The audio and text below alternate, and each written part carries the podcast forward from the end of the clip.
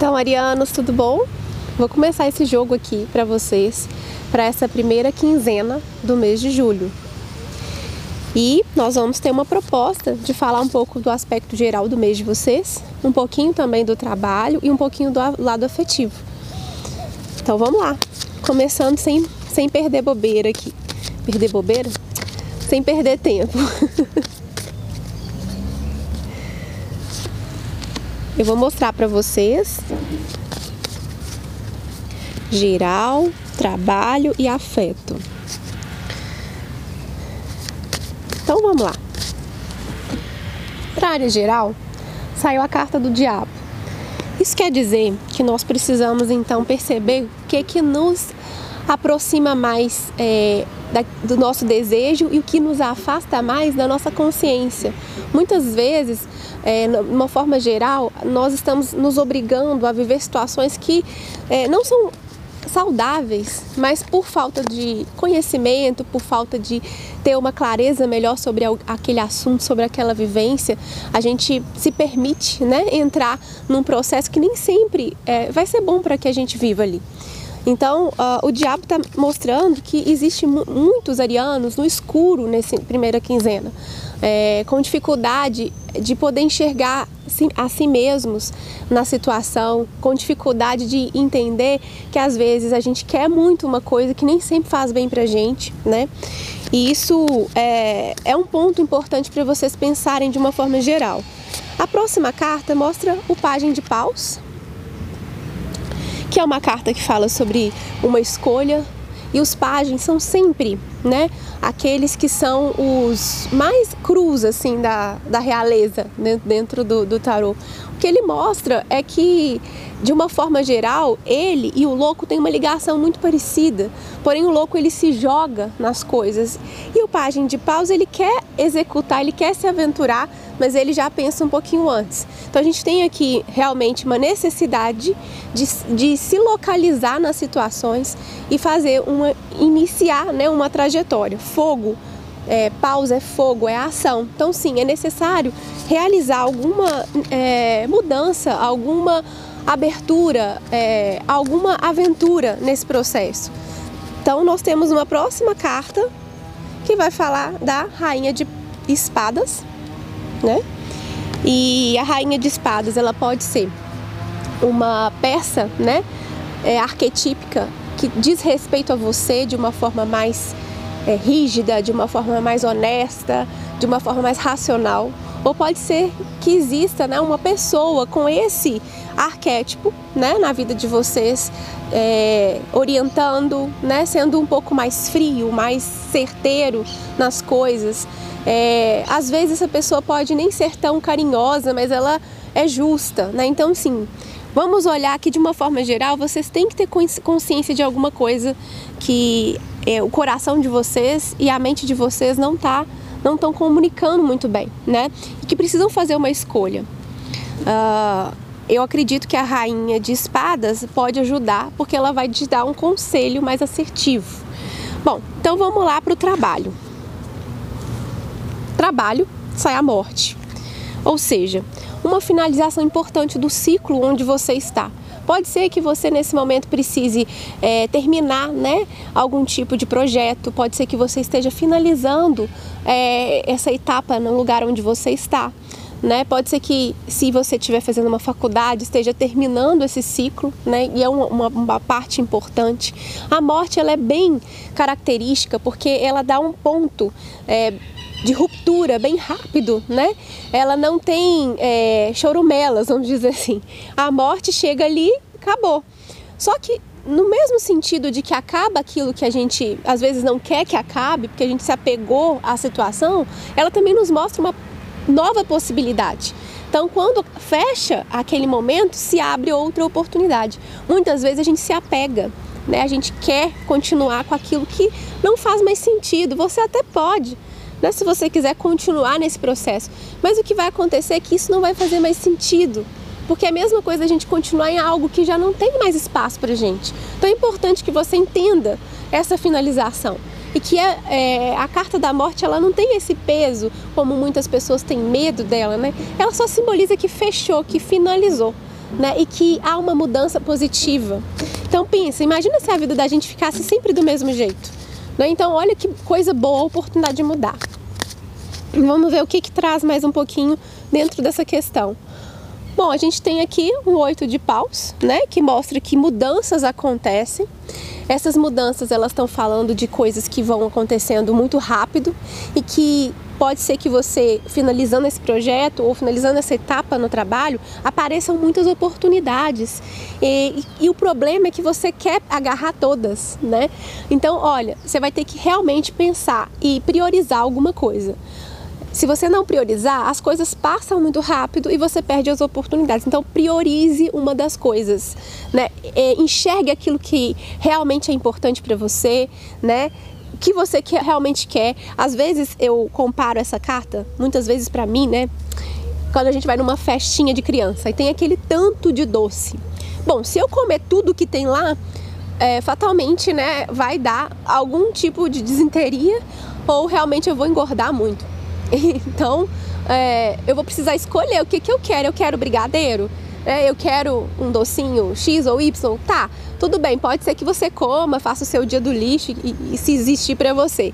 Mas o fato é que a gente precisa priorizar realmente, até para sentir o gosto das coisas. Não dá para abraçar o mundo. Então, põe o pé no chão e vê o que, que você quer, tá? É... Vamos ver com a terceira carta do trabalho. Olha só, interessante. Cinco de, de espadas. Essa carta ela tá falando sobre uma pequena confusão. e aí é bem interessante ela sair aqui, por quê? Porque ela fala de alguém que ganha alguma coisa nas costas do outro, de forma desonesta ou para que a pessoa possa vencer, ela precisa colocar o outro para baixo. E aí a gente repensa, pensa, repensa e fala: para que, que eu vou precisar de colocar alguém para baixo? Se eu, a minha luta na vida é contra mim mesma, né?